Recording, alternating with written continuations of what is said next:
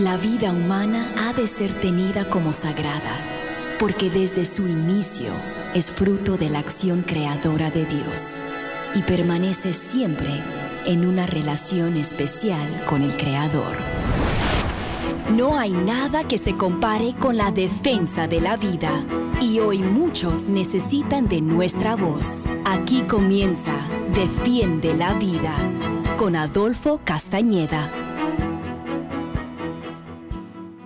Hola queridos oyentes, les saludo Adolfo Castañeda, director de educación de la Organización Provida Vida Humana Internacional en vidahumana.org para darles la bienvenida a su programa Defiende la Vida.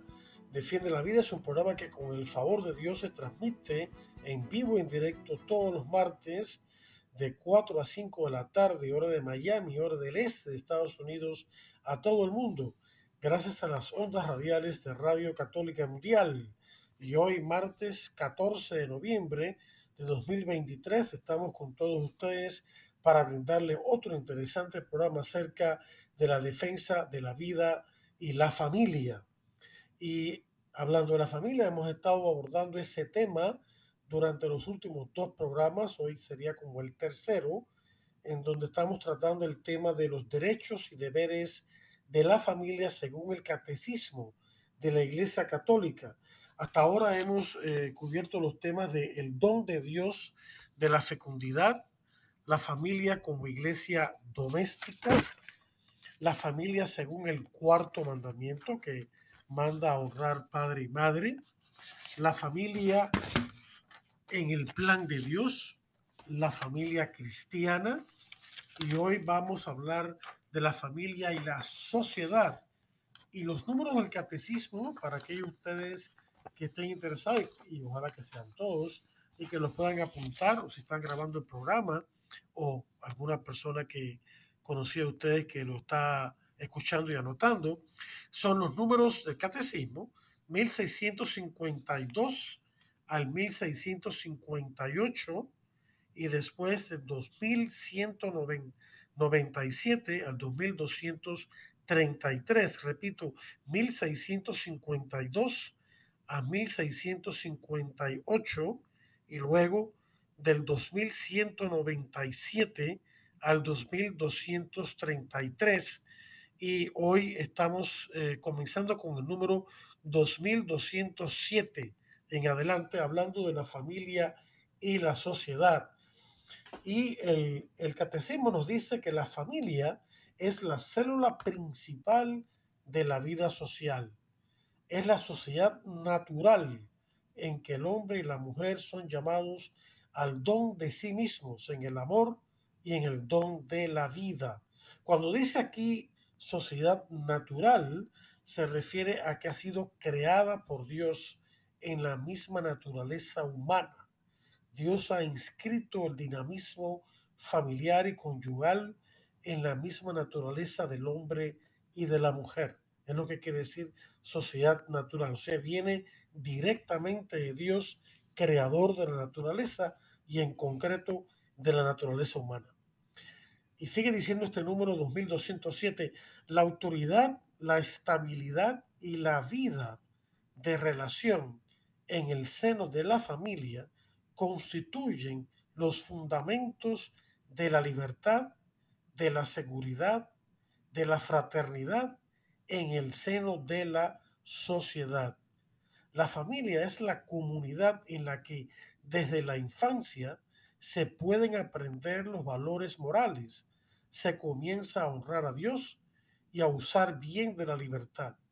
La vida de familia es iniciación a la vida en sociedad. O sea, en otras palabras, en la, primer, la primera socialización ocurre o debe ocurrir en la familia. Así de importante es esto que significa el ser célula original de la vida social. Fíjense que como dice que la autoridad, la estabilidad y la vida de relación, de relación entre personas, en el seno de la familia constituyen los fundamentos de la libertad, de la seguridad, de la fraternidad en el seno de la sociedad. Esto lo iremos desglosando a medida que vayamos avanzando en esta, en esta explicación de estos eh, párrafos del catecismo que tratan este tema. Eh, pero es interesante ver ya desde el inicio en, el, en el, este trato que el catecismo le da a la familia y sociedad, cómo ya habla de la familia como lo que permite que en la sociedad o hace posible por medio de la formación de los hijos y también los mismos padres que van creciendo como padres y como cónyuges, eh, cómo sienta los fundamentos de la libertad, de la seguridad, de la fraternidad en el seno de la sociedad. Cuando la sociedad respeta el origen divino y natural de la familia y los valores y leyes que la regulan, que le son inherentes, entonces esa sociedad puede vivir una vida de verdadera libertad, no libertinaje, de seguridad que es tan importante para que pueda haber libertad y de fraternidad, de solidaridad entre las personas en el, en el conjunto de toda la sociedad. Y también dice que en la familia es donde se pueden aprender los valores morales y se comienza a honrar a Dios y a usar bien de la libertad. Y la familia de familia es iniciación en la vida social. El número 2208 que le sigue dice que la familia debe vivir de tal manera que sus miembros aprendan el cuidado y la responsabilidad respecto de los pequeños y mayores, de los enfermos o minusválidos y de los pobres. Numerosas son las familias que en ciertos momentos no se hallan en condiciones de prestar esta ayuda. Corresponde entonces a otras personas, a otras familias y subsidiariamente a la sociedad proveer sus necesidades. Y aquí viene, eh, le, añade este número una cita de la carta de Santiago en el capítulo 1, en el versículo 27, Santiago 1, 27, que dice, la religión pura e intachable ante Dios Padre es esta, visitar a los huérfanos y a las viudas en su tribulación y conservarse incontaminado del mundo. En este número 2208 del Catecismo sobre la familia y la sociedad hay dos puntos importantes. El primero es que en la familia se aprende no solamente a amar, amarse entre sí, los padres a los hijos, los hijos a los padres, los padres entre sí, los hijos entre sí, sino que se aprende también a cuidar de los más pequeños y de los más débiles, y también a cuidar de los mayores, los abuelos, o cuando los padres mismos ya se hacen viejitos y los hijos deben cuidarlos. De eso lo haremos más adelante. De los enfermos, de los, eh, de los incapacitados, de los pobres, de los no nacidos, podemos ayudar. O sea, en la familia se aprende el amor, eh, no solamente familiar, sino también el amor social. Una sociedad no puede funcionar si no hay amor social, es decir, si no hay fraternidad y solidaridad entre la gente. No importa cuántos intentos de sistema se quieran implantar, no importa cuántas leyes supuestamente buenas se quieran aprobar, si no hay un fundamento que nace en la familia intacta, papá y mamá con sus hijos, en el cual se fomente y se aprenda los valores morales que no, es, que son, no son cosas abstractas, sino que no es otra cosa que amar a Dios y al prójimo como uno mismo y especialmente a los más necesitados, entonces esa sociedad va a ser simplemente un conglomerado de individuos que no se interesan los unos por los otros, que viven vidas individualizadas, sin conexiones verdaderas, fundadas en el amor social los unos con los otros. Y entonces esa sociedad, por más dinero que tenga, no puede ser feliz, ¿ya? Y este, claro, esto, este concepto los iremos profundizando a medida que vayamos adentrándonos en estos párrafos del catecismo. Estos conceptos echan por la borda los sistemas incomunistas, socialistas o dictatoriales o de capitalismo salvaje que se intentan imponer, porque esos sistemas no funcionan. ¿ya?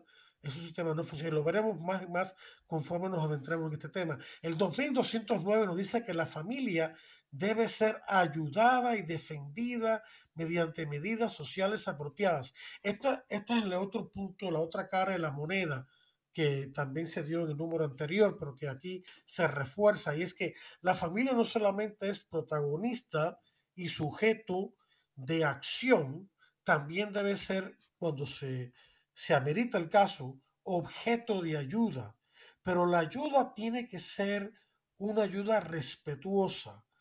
Primero que todo es una ayuda de otras familias, de otras personas en torno a ese, de otros familiares, de, en, el caso de la parroquia, el lugar ideal para concretar la vida eclesial, la vida de la iglesia, de grupos, de, de programas parroquiales, de grupos parroquiales que ayuden a las familias. ¿no? no solamente los sacramentos, sino también la ayuda pastoral. Los movimientos apostólicos también están ahí para ayudar a la familia y de hecho hay movimientos que se dedican especialmente y concretamente a este tema, movimientos familiares, católicos, cristianos, ¿no? Eh, la, en cuanto al Estado, el Estado debe ejercer una ayuda a la familia que respete su diseño original. Es decir, eh, Dios es el que ha creado e instituido y definido lo que es la familia un hombre y una mujer unidos en, matrimonio con sus hijos forman una familia. Esa es la definición sencilla que da el catecismo de familia. Y ese, esa definición, esa identidad de familia, no tenemos el derecho a cambiarla. Ni la autoridad estatal, ni la sociedad en sus diferentes eh, estamentos e instituciones, ni ninguna otra eh, fuerza humana, ya sea investida de autoridad o sin ella, tiene el derecho de trastocar, de, cambiar esta definición y esta identidad fundamental que es la familia que se funda en la familia nuclear. De nuevo, un hombre y una mujer unidos en matrimonios, un hombre y una mujer unidos en matrimonio por toda la vida y abierta a la vida con sus hijos forman una familia.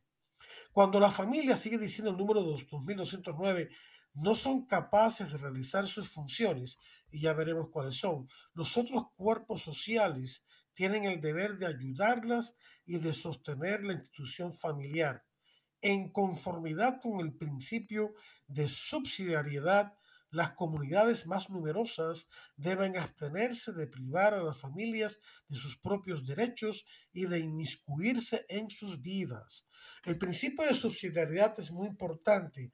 Es un principio de la doctrina social de la Iglesia y que aplica a las diferentes dimensiones de la sociedad. Aplica a la economía, a la, a la, justa economía, a la educación y en este caso aplica a la familia. Lo que quiere decir es este principio, hablando generalmente, que un, un cuerpo social políticamente superior, por ejemplo, el Estado, ya sea el gobierno de la nación o de un Estado o provincia, parte o de una ciudad, eh, a la hora de ayudar a las personas y a las familias, debe hacerlo de tal manera que sea precisamente eso, un subsidio, una ayuda y no una sustitución. El ejemplo más claro y que se verá conforme nos adentremos en esto es el derecho de ver de los padres de ser los primeros y principales educadores de sus hijos. El Estado, eh, las otras instituciones sociales como las instituciones educativas están, ya sean públicas o privadas, religiosas o no, están ahí para ayudar a los padres en esta labor que Dios mismo les ha encomendado y no a sustituirlos y menos aún a ir en contra de sus valores y de redefinir y de apropiarse de los hijos como si fueran hijos del Estado y ocultarle a los padres lo que le están enseñando. Esto se ve, lo voy a, lo voy a aterrizar esto con un ejemplo muy concreto y que ya hemos hablado de esto en el pasado. Se trata de todo este asunto de la ideología de género y de transgenerismo. Está ocurriendo no en, no en el estado de la Florida, que tiene un buen gobernador, sino en otros estados, está ocurriendo algo que es verdaderamente eh, ignominioso, que los maestros en las escuelas y los directores les está ocultando a los padres no solo lo que les enseñan a los hijos en la educación sexual, donde les enseñan la eh, perversa ideología de género y del transgenerismo, sino que incluso cuando perciben que un niño o una niña sufre de cierta confusión en su identidad sexual, un niño que piensa que él en realidad quiere ser niña, una niña que piensa que en realidad debe ser niño, le ocultan este problema que ven en los hijos, en los estudiantes, a los padres de esos estudiantes. Y eso es una violación tremenda de los derechos de los padres, que son los primeros y principales cuidadores y educadores de sus hijos. Esto es una violación de un derecho natural, es decir, un derecho que es inherente a la naturaleza humana y a la persona y por lo tanto anterior al Estado. El Estado no da ese derecho. El Estado tiene el grave deber de reconocer ese derecho y de tutelarlo con leyes justas y con iniciativas de ayuda a esos padres en, su, la educación de sus hijos que de verdad respeten sus derechos como padres y que respeten sus valores, especialmente los valores morales y religiosos. El número 2210 que continúa eh, esta temática dice que la importancia de la familia para la vida y el bienestar de la sociedad entraña, o sea, tiene que haber una responsabilidad particular de esta en el apoyo y fortalecimiento del matrimonio y de la familia. La autoridad civil, el Estado, ha de considerar como deber grave el reconocimiento de la auténtica naturaleza del matrimonio y de la familia, o sea, la definición de lo que es matrimonio de verdad y lo que es una familia, como ya hemos dicho, protegerla y fomentarla, asegurar la moralidad, moralidad pública y favorecer la, la prosperidad doméstica. O sea, lo que está diciendo aquí el catecismo, además de lo que ya hemos dicho, es que de verdad reconoce la identidad propia y las leyes propias y los valores propios del matrimonio y la familia, y no solamente eso, sino protegerla y fomentarla. O sea, en vez de atacarla, todo lo contrario, debe, eh, debe realzar el valor de la familia ante el resto de la sociedad. Y también debe asegurar de que la vida pública sea una vida moral, que haya una moralidad básica, pública, que a su vez sirva de sostén de la familia y también favorezca la prosperidad doméstica. Prosperidad aquí se entiende no solo en sentido económico, sino en el sentido moral de la palabra y social y interpersonal, que esa familia pueda crecer en amor, en, en prosperidad económica y espiritual, etc. ¿no? Desgraciadamente, tenemos que ser realistas. El ambiente social que se vive hoy en día en las distintas eh, instituciones, incluyendo la institución educativa, así como la, la del entretenimiento, las redes sociales, la internet, la televisión, todo eso en realidad, en gran parte, hay excepciones, está en contra de la familia, se burla de la familia, ataca a la familia de distintas maneras y el ejemplo que di de la teoría de género es uno de ellos, de muchos, ¿no? Hoy en día, en ciertas partes, por lo menos acá en Estados Unidos, yo pienso que en otros países también, se está enseñando a los estudiantes no solamente esta eh, ideología de género tan terrible, sino también se están enseñando ideologías de corte marxista. Por ejemplo, la teoría crítica racial, eh, eh, Critical Race Theory, estas teorías lo que hacen es que aprovechan este principio marxista de la división de clases y de la, el, el conflicto entre las clases, que en este caso no son clases, sino el conflicto entre las razas. Se les enseña a los muchachos, si son blancos, de que ellos son inherentemente racistas, aunque piensen lo contrario, y que no tienen manera de salir de eso, como que están condenados a ser racistas. Y lo más que pueden hacer es como constantemente estar pidiendo perdón. Y los muchachos que son de otra raza, que son víctimas, inherentemente víctimas, que siempre han sido y siempre serán o tendrán la tendencia de ser, eh, pues, eh, aplastados o eh, no respetados sus derechos o sufrir todo tipo de, de, rechazo o de este, racismo, ¿verdad? Por parte de los que están, los blancos que están en el poder. Esto es una profunda estupidez y lo único que hace es dividir a la gente, crear envidia, odio, miedo, falsa culpabilidad y todo tipo de, de, mal psicológico y espiritual en los estudiantes y dividirlos en bandos.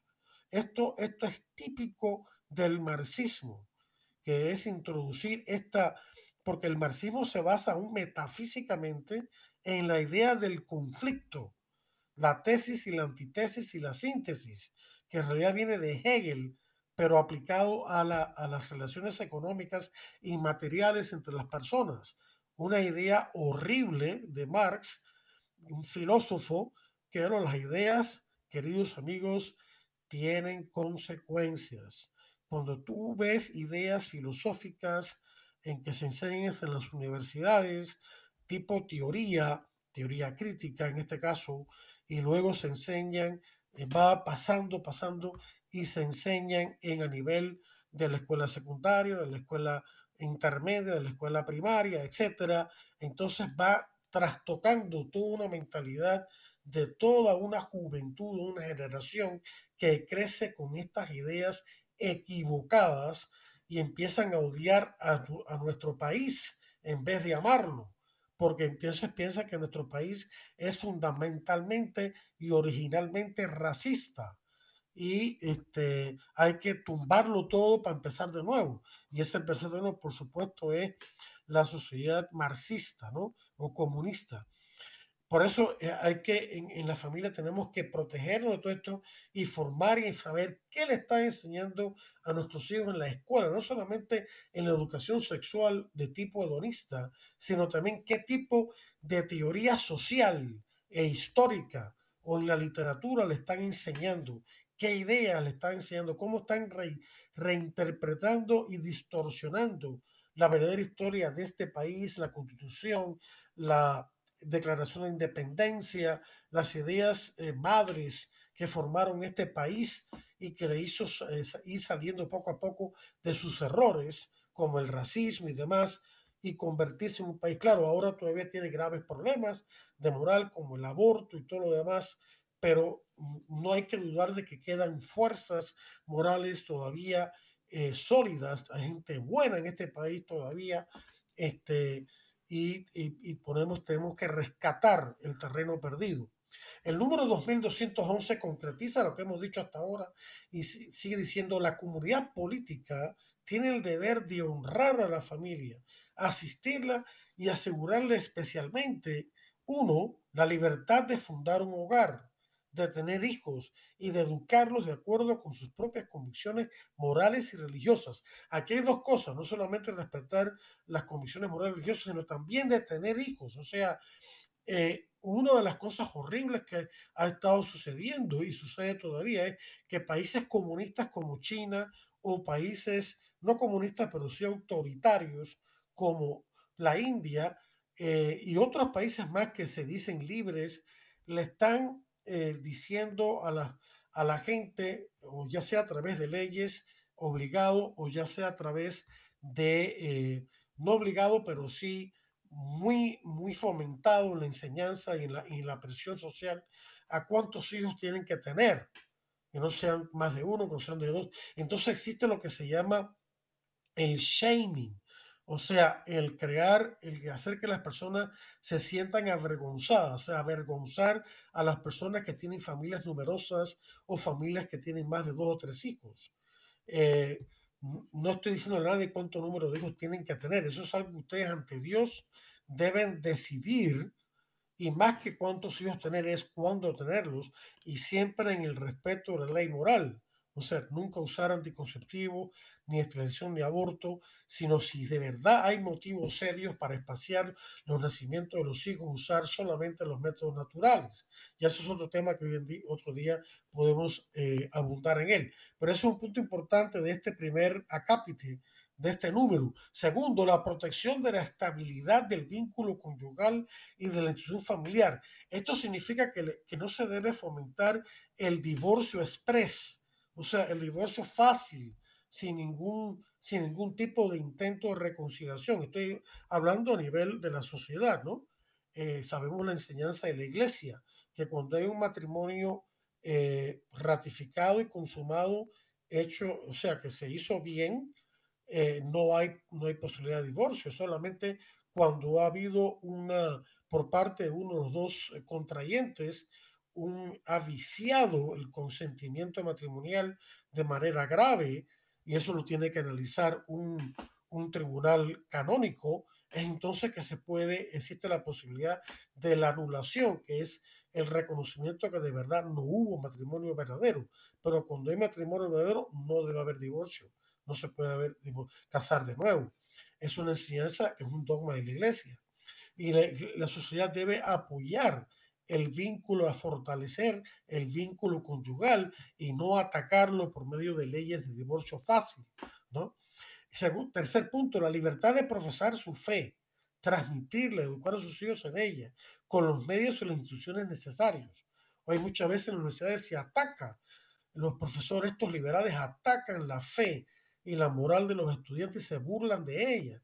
Y claro, como está en una posición de poder, eh, entonces los muchachos se, sienten intimidados porque piensan, bueno, el profesor es el que está diciendo esto, debe ser verdad. Entonces hay un conflicto de los padres, pero ¿qué es lo que le están diciendo a mi hijo en la universidad que tanto dinero me ha costado eh, ponerlo a mi hijo en ella? Hay que, tener, hay que ver qué universidad ustedes mandan a sus hijos. Estudien bien la cosa y solamente escogen universidades que de verdad sean buenas, porque hay muchas universidades que son muy, mucho prestigio y todo lo que tú quieras, pero que están eh, eh, socavando la mentalidad de, los estudiantes. Sigue diciendo el derecho a la propiedad privada, a la libertad de iniciativa económica, a tener un trabajo, una vivienda, el derecho a emigrar. Esto va totalmente en contra del socialismo. El socialismo es un sistema por medio del cual el Estado es dueño de los medios de producción esa es la definición de socialismo. O sea que el socialismo por definición prohíbe la libre iniciativa privada económica. O sea, no permite que de verdad haya eh, em, empresas eh, iniciadas libremente por los ciudadanos que se unen unos a otros, sino que todo está controlado económicamente por el Estado. Y de ahí al comunismo es un, solamente un paso. Ya el comunismo es ya el control de todas las instancias que ahogan totalmente la libertad, eh, la libertad auténtica de las personas. Eh, conforme, otro punto, conforme a las instituciones del país, el derecho a la atención médica, a la asistencia de las personas de edad, a los subsidios familiares, por ejemplo, el crédito fiscal, cuando se debe aumentar, eh, cuando una, una, familia tiene eh, varios hijos, por cada hijo debería haber un subsidio o un recorte de los impuestos, porque lo más importante de una ciudad son las personas. Y para que las, familias puedan progresar y puedan tener suficiente dinero, necesitan ayuda en los recortes de, de, de los impuestos para que puedan tener más, más poder adquisitivo sigue diciendo la protección de la seguridad y la higiene, especialmente se está refiriendo a la higiene social y moral, especialmente por lo que se refiere a peligros como la droga, la pornografía, el alcoholismo, la pornografía que debe ser totalmente, pues, sea ilegal y sin embargo hoy en día es horrible. Ya hemos hablado de esto y volveremos en un futuro a ver lo que está pasando con el mundo tenebroso de la pornografía. Y por último, en este punto, de este 2211, la libertad para formar asociaciones con otras familias, con otros padres, asociaciones de padres, y de estar así representadas ante las autoridades civiles. Doy un ejemplo, cuando los padres quieren proteger a sus hijos de una mala educación en las escuelas, ya sea de corte marxista o educación sexual hedonista o ambas, eh, ayuda mucho en que los padres se unan en otros padres y formen asociaciones de padres para ir a protestar por estos programas malos ante las, eh, ante los, eh, las, directivas escolares, ¿no? Y, entonces de esa manera, incluso las juntas escolares, quise decir, y entonces ya se está viendo esto acá en Estados Unidos, los padres de familia han ido a protestar y, están logrando incluso cambiar a esos este, eh, administradores educativos por otros que son de los mismos padres, que tienen los valores correctos, ¿no? Y ir saneando la educación. Eh, bien, el tiempo pasa volando y ya ha llegado el momento de eh, una pausa de esta Asociación Radio Católica Mundial de interesantes e importantes mensajes que no se deben perder y eso va a ser breve. Así que no le cambie, que en poco tiempo regresamos con mucho más aquí en Defiende la Vida. Estamos en Defiende la Vida. Enseguida regresamos. Defiende la Vida con Adolfo Castañeda continúa, luego de estos mensajes. Mi gente, soy el padre Edwin Lozada de Colombia, misionero contemplativo javeriano Adyentes, y hoy quiero preguntarte algo. ¿Cuántas veces alimentas tu cuerpo al día?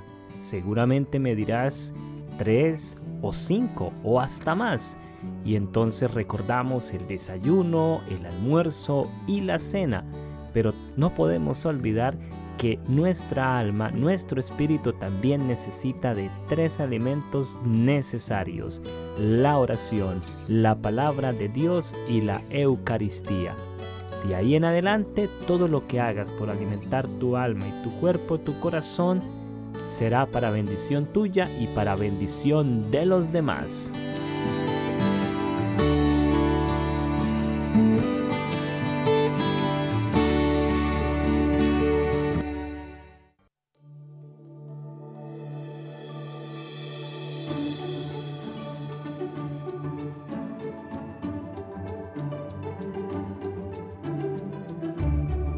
Los Efesios 4, 29. No salga de sus bocas ni una palabra mala, sino la palabra que hacía falta y que deja algo a los oyentes.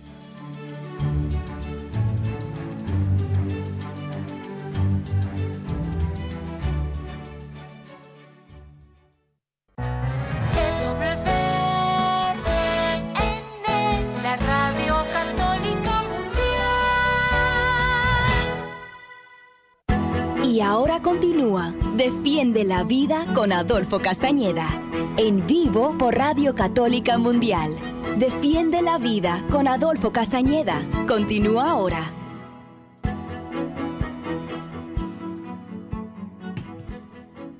Bien, queridos amigos, aquí estamos de vuelta en este programa de Defiende la Vida. Mi nombre es Adolfo Castañeda, un servidor suyo y anfitrión de este programa de Defiende la Vida por Radio Católica Mundial, que con el favor de Dios se transmite en vivo, en directo, todos los martes de 4 a 5 de la tarde, hora de Miami, hora del este, Estados Unidos, todo el mundo.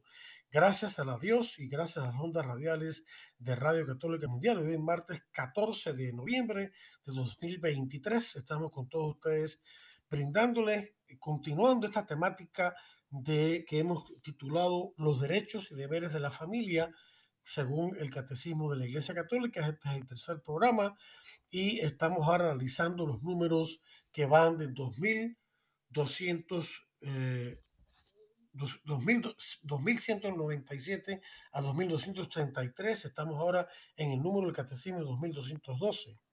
El cuarto mandamiento, porque todo esto que estamos hablando se basa en el cuarto mandamiento, honrar padre y madre, que engloba todo lo que tiene que ver con la familia. Toda la doctrina de la iglesia sobre la familia que estamos compartiendo con ustedes del catecismo y comentándolo. Así como, por ejemplo, el sexto mandamiento que prohíbe el adulterio engloba todo lo que tiene que ver con la sexualidad humana y su correcto uso, su uso moral, así como las cosas que van en contra de ella, no solamente el adulterio, sino también la contracepción, la fornicación, el homosexualismo y todas esas cosas, ¿no? Así como el séptimo mandamiento que prohíbe el robo engloba todo lo que tiene que ver con la justicia económica y así organiza el catecismo su enseñanza eh, sobre la vida moral, la vida en Cristo a través de los mandamientos y también las virtudes. Bueno, el cuarto mandamiento, dice este número 2212, ilumina a las demás relaciones en la sociedad. O sea, no solamente está el respeto a los padres, el, honrar a los padres, sino, como dice el catecismo, en nuestros hermanos y hermanas vemos a los hijos de nuestros padres, en nuestros primos, los descendientes de nuestros antepasados, en nuestros conciudadanos, los hijos de nuestra patria, en los bautizados, los hijos de nuestra madre, la iglesia, en toda persona humana un hijo o una hija del que quiere ser llamado Padre nuestro. Así nuestras relaciones con el prójimo se deben reconocer como pertenecientes al orden personal. Al el prójimo no es un individuo de la colectividad humana, es alguien que por sus orígenes siempre próximos por una u otra razón merece una atención y un respeto singulares o particulares. Esto es importante. En la frase que dice nuestras relaciones con el prójimo se deben reconocer como pertenecientes al orden personal. Lo que esto quiere decir es que hay que tener un concepto personalizado, personalista de las relaciones, no solamente dentro de la familia, sino también en la sociedad. Pero lo que está diciendo este número, que es muy interesante, es que las relaciones interfamiliares se proyectan de dentro hacia afuera, de dentro de la familia hacia la sociedad. Es decir, cuando yo como hijo y como padre al mismo tiempo, ¿no? Desarrollo esas relaciones de paternidad, los padres a los hijos, y de filiación, los hijos a los padres, y de fraternidad entre los, entre los hijos, conyugales entre los padres, estas relaciones cobran también, se van como difundiendo, se van como, eh, van englobando, van eh, eh, marcando su impronta personal en, en las relaciones ya en la sociedad, fuera de la familia. Las relaciones interfamiliares y también la familia extendida nos ayudan, en otras palabras, a ver en el prójimo a una persona y no solamente un individuo distante allá afuera que no tiene nada que ver conmigo. Las relaciones eh, interfamiliares correctas eh, que los padres fomentan con su ejemplo los hijos y los hijos entre sí y ayudan también a los padres. Entonces ayuda a que esas relaciones interpersonales interpersonalicen las relaciones con el resto de la sociedad. O sea, que tratemos a los demás como personas, es decir, como fines en ellos mismos y no como meros medios a ser utilizados como si fueran cosas. En ver a los demás como personas y no como cosas u objetos. Ver a los demás como sujetos, no como objetos. Y entonces, de esa manera se, se enfatiza la dignidad de cada persona humana, el valor inconmensurable e infinito que cada persona posee por el mero hecho de ser persona y no porque tenga mucho dinero o poco dinero, porque sea de esta raza o de la otra, porque sea de esta religión o la otra, aunque claro, todos desearíamos que fuesen católicos, pero no se puede imponer, hay que proponer, eh, y todas las demás eh, eh, características que puede tener una persona. Por el mero hecho de ser persona, ya posee porque Dios se lo ha dado, una dignidad, un valor que debe ser respetado siempre, Y tratar a los demás con esa cortesía, con esa amabilidad que corresponde a toda persona. Toda persona merece ser tratada como persona. Y como dice San Juan Pablo II uno de sus libros, la única relación correcta que una persona le debe a otra persona es el amor.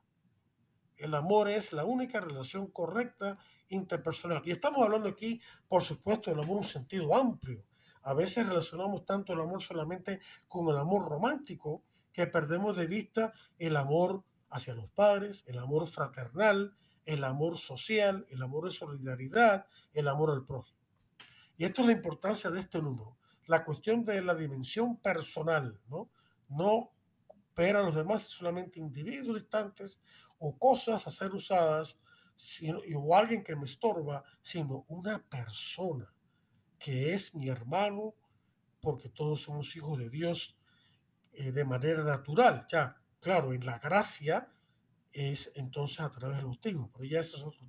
Número 2213 nos dice que las comunidades humanas están compuestas de personas, y esto la iglesia sigue enfatizando la dimensión personal. Gobernarlas bien no puede limitarse simplemente a garantizar los derechos y el cumplimiento de deberes, como tampoco a la sola fidelidad a los compromisos, que todo eso es importante y, es necesario. Las justas relaciones entre patronos y empleados, gobernantes y ciudadanos, suponen la benevolencia natural conforme a la dignidad de personas humanas deseosas de justicia y fraternidad. Todas las personas en lo profundo de su corazón, aunque estén maleadas por un mal ambiente o por lo que sea, tienen en lo más profundo de su ser el deseo de ser tratadas como personas, como fines en ellas mismas y no como cosas, no ser usadas, sino amadas, respetadas, tratadas con justicia y fraternidad. Así que el número 2213 viene a enfatizar el número anterior. Y aquí se termina el tema de, por lo menos por ahora, de la familia y la sociedad. Perdón. Pasamos entonces al tema de los deberes de los hijos. 2214 dice, la paternidad divina es la fuente de la paternidad humana. Véase Efesios 3.14. Y en Efesios 3.14, Pablo tiene una oración muy bonita. Él dice, por eso, vamos a extendernos al versículo 15 también. Por eso doblo mis rodillas ante el Padre, de quien toma nombre toda familia, en el cielo y en la tierra. Aquí el verdadero Padre es Dios. Nosotros los padres o madres tenemos esa paternidad o maternidad, la tenemos derivada de la paternidad divina. Por eso dice aquí, la paternidad divina es la fuente de la paternidad humana. No es un mero símbolo, Dios es Padre de verdad. Por eso confesamos en el credo que el Padre ha engendrado desde todos los siglos, de toda la eternidad, al Hijo, engendrado, no creado. O sea, el Padre engendra al Hijo espiritualmente, eternamente, sin principio ni fin. El Hijo es el Hijo porque es el engendrado. El Padre es el Padre porque es el engendrador. ¿Ya? Y el Hijo procede del Padre de una manera espiritual que hace que conserve totalmente, igual que el Padre, la divinidad. El Hijo es la imagen perfecta del Padre. El Hijo es la palabra perfecta del Padre. Podemos usar la, la analogía de la mente que concibe la idea, ¿no? La mente, el Padre concibe la idea y la idea se expresa por medio de la palabra, que es un reflejo, o debe serlo, perfecto de la idea. Bueno, la paternidad divina es la fuente de la paternidad humana, Efesios 3, 14 y 15. Es el fundamento del honor debido a los padres. O sea, como la paternidad humana viene de la divina y como a Dios tenemos que respetarlo, se exige que también en un, en un grado, claro, menor, pero real, los hijos deben respetar a sus padres. Y no solamente a sus padres, a los mayores de edad, hacia, a los abuelos, a, los... y ya veremos más adelante a otras personas que tienen autoridad. El respeto de los hijos menores o mayores de edad hacia su padre y hacia su madre se encuentra muy claramente en la escritura, no solamente en el mandamiento que está en Éxodo 20:12 de honrar padre y madre, sino también en el libro de los Proverbios, en el capítulo 1, versículo 8, que dice, oye, hijo mío, la instrucción de tu padre y no desprecies la dirección de tu madre. O sea, los hijos que sean varones están bajo su madre. ¿ya? Eh, y también en el libro de Tobías, que es un libro bellísimo, que recomiendo todo, una historia de amor bellísima. Tobit le dice a Tobías, su hijo, en el capítulo 4, versículos 3 al 4 de ese libro, del libro de Tobías, llamó Tobías, Tobit a su hijo Tobías y le dijo, cuando muera, entiérrame dignamente, respeta a tu madre, haz lo que le agrade y no le causes tristeza. Acuérdate de todos los peligros por los que pasó. Está hablando de la gestación, por supuesto. Cuando te esperaba, cuando muera, entiérrala junto a mí en la misma tumba. O sea, el padre de Tobías, Tobit, estaba por morir, o ya esperaba que la muerte le iba a suceder antes que a su esposa, le dice a su hija, lo llama y le dice, respeta a tu madre, entiérrala junto a mí, entiérrala a mí dignamente. O sea que los hijos se deben a sus padres como son mayores y eh, extendiendo ese, esa piedad filial. Recordemos la relación hijo a padre o a madre es filial. La relación padre o madre a hijo, por supuesto, es paternal o maternal. 2215 dice que el respeto a los padres, piedad filial, está hecho de gratitud para quienes mediante el don de la vida, su amor y su trabajo han traído sus hijos al mundo y les han ayudado a, ayudado a crecer en estatura, en sabiduría y en gracia. O sea, los padres verdaderos ayudan a sus hijos a crecer, no solamente físicamente, cuidando de ellos, alimentándolos y demás, proveyéndoles el sustento físico en todo el sentido de la palabra, sino también enseñándoles sabiduría y también, muy importante, comunicándole la gracia de Dios. Y me dice, pero caramba, yo pensaba que solamente con los sacramentos que se comunica la gracia. Pues no, los sacramentos son la manera habitual de comunicar la gracia de Dios, pero la manera como un poco como extraordinaria es a través del trato personal. Cuando yo trato bien a los demás, lo estoy abriendo la gracia de Dios, lo estoy comunicando la gracia.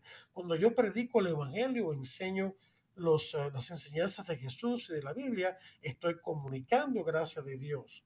¿Ya? Cuando yo bendigo, cuando rezo por los demás, cuando los cuido, estoy comunicándole la gracia de Dios. O sea que quiero una dimensión sobrenatural también en el, en el, el trabajo que los padres han hecho por los hijos y que por lo, por lo, cual amerita el respeto y la honra de los hijos. Sigue, sigue diciendo la Biblia, con todo tu corazón honra a tu padre y no olvides los dolores de tu madre. Recuerda que por ellos has nacido. ¿Cómo les pagarás lo que contigo han hecho? Es una pregunta que claro, tiene su respuesta clara, que se hace el libro del eclesiástico en el capítulo 7, versículos del 27 al 28, eclesiástico, que también se llama Sirácida del Antiguo Testamento, capítulo 7, versículos del 27 al 28. ¿Qué, palabra, qué cosas tan hermosas eh, tiene la Sagrada Escritura? Es una cosa increíble, ¿no? Este 2216 dice el respeto filial es el de los hijos a los padres, se expresa en la docilidad y la obediencia verdaderas. Y aquí vuelve a citar el catecismo de la Biblia, vuelve a citar a Proverbios en el capítulo 6, versículos 20 al 22. Proverbios 6 del 20 al 22 que dice, guarda, hijo mío, el mandato de tu padre y no desprecies la lección de tu madre. En tus pasos ellos serán tu guía. Cuando te acuestes, velarán por ti, conversarán contigo al despertar. Qué manera tan hermosa y tan poética de transmitir estas verdades. Proverbios 6, del 20 al 22. Un hermosísimo libro del Antiguo Testamento que recomiendo a todos. Proverbios 6 del 20 al 22. Y sigue el libro de los Proverbios ahora en el capítulo 13, versículo 1, diciendo, el hijo sabio ama la instrucción, el arrogante no escucha la reprensión. Final de la cita de Proverbios 13, 1. Claro, esa reprensión debe de ser hecha con caridad, no con gritos, ni insultos, ni amenazas, ni cosas que se, sino una reprensión correcta, tampoco con adulación, sino ni con temor, sino bien hecha, con autoridad. Mira, esto está mal, hijo mío. Eso no se hace. Si vas por ahí, no estás siguiendo el camino de Dios y te va a ir mal. Eh, tienes que ir por este otro camino. Esto es lo que debes hacer, no aquello. A ver, yo te voy a ayudar. Cosas así. Nada de insultos ni cosas de eso. 2217 dice, mientras vive en el domicilio de sus padres, el hijo debe obedecer en todo a lo que estos dispongan para su bien o el de la familia. Por ejemplo, el asunto de ir a misa. Quizás tu hijo que me escucha o hija que me escucha, ya estás grandecito, no te gusta ir a misa. Pero ve en obediencia a tus padres y ellos y pide, pide a tus padres que te expliquen qué es la misa. Y si los padres que me escuchan no saben, pues averigüen qué es la misa y conozcan más a Jesucristo, porque un hijo o una hija que no conoce qué es la misa y la gran importancia tan sublime que tiene y quién es Jesucristo que la misa celebra, entonces ¿cómo va a tener ganas de ir a misa? Sí, hay que decirles que vayan por el momento, que obedezcan, mientras se les explica, pero eventualmente hay que explicarle, porque si no, no estamos formando nuestros hijos, estamos simplemente siendo autoritarios. Tienes que ir a misa porque yo te lo digo. No, no es así. Tienes que ir a misa porque Dios lo dice, pero porque Dios lo dice, hay que explicarlo. Y dice, y cita la Biblia de nuevo diciendo, hijos, obedeced en todos vuestros padres, porque esto es grato a Dios en el Señor. En todo tienen que obedecerlo, a no ser que sea algo que sea pecaminoso, que sea, pero si es algo que es, bueno en sí mismo, aunque nosotros no estemos de acuerdo, con tenemos que obedecer. Y lo dice Colosenses 3.20 y también lo dice Efesios 6.1. Colosenses 3.20, Efesios 6.1. La carta, las cartas de San Pablo están llenas de estas, eh, de estas enseñanzas para los hijos y para los padres. Los niños deben obedecer también las prescripciones razonables de sus educadores de sus maestros y todos aquellos a quienes sus padres los han confiado, sus tutores, etc. Pero si el niño está persuadido en conciencia de que es moralmente malo obedecer a ese, esa orden de ese maestro, no debe seguirla. Ah, cuidado aquí, ¿eh? Porque es posible que estos maestros estén haciendo cosas malas, entonces el niño debe decirle a su papá y su mamá, mira, me enseñaron esto en el colegio, me parece esto va en contra de lo que usted me ha enseñado, entonces los padres tienen el deber de ir ahí a hablar con ese maestro o maestra y arreglar el asunto, ¿ya? Cuando se hacen mayores, los hijos deben seguir respetando a sus padres, deben prevenir sus deseos, solicitar dócilmente sus consejos y aceptar sus amonestaciones justificadas cuando un padre amonesta a un hijo mayor, tiene que ser por algo ya grave o algo de cierta importancia.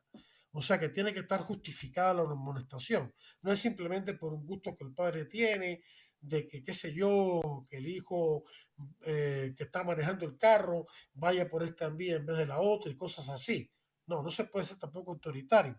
Tiene que ser algo importante, ¿no? Y el hijo tiene que ser dócil y escuchar ese consejo y aceptar esa amonestación, a no ser que sea algo que se desfía de lo que es correcto, ¿no? La obediencia a los padres cesa con la emancipación de los hijos, cuando los hijos son de la par, pero no el respeto que les es debido, el cual permanece para siempre, no importa qué pase con los padres. Puede ser que el padre después se ponga viejo y la mente se le vaya, hay que respetarlo siempre, si, si bien no se puede seguir lo que diga, pues puede ser que diga algo que sea disparatado, no por culpa del padre, sino por éxito, porque ya su mente no le da. Si eso ocurre, el respeto nunca debe haber burla, ni reírse, ni hacer chistes de lo que le pasa al papá, sino respetarlo y entonces, bueno, hacer lo que se pueda. Este es en efecto, este en efecto tiene su raíz en el temor de Dios, uno de los dones del Espíritu Santo en Isaías 11:2. El temor de Dios se extiende al temor y respeto a los padres.